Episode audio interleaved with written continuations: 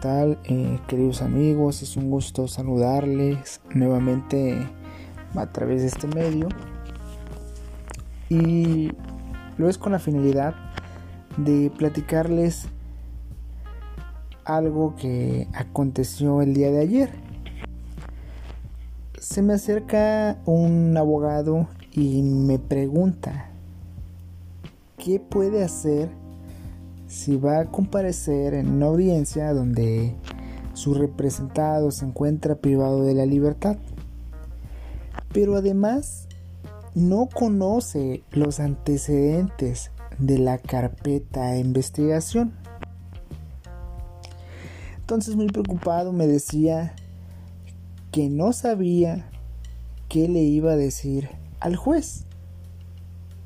Pues evidentemente, pues no, no, no conocía nada y esto ya era para una audiencia intermedia.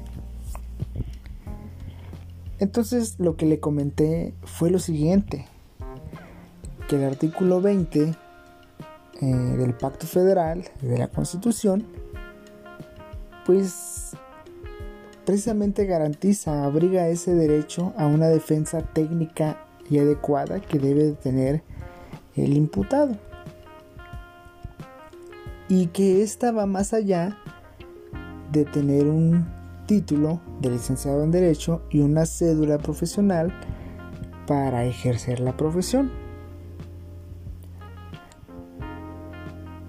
Asimismo, que el diverso 57 del Código Nacional de Procedimientos Penales, en su párrafo quinto, pues establece que el defensor podrá solicitar eh, una suspensión de hasta por 10 días de dicha audiencia. Esto para que se pueda imponer de la carpeta de investigación y así estar en condiciones de ejercer esa defensa técnica y adecuada en favor de su representado.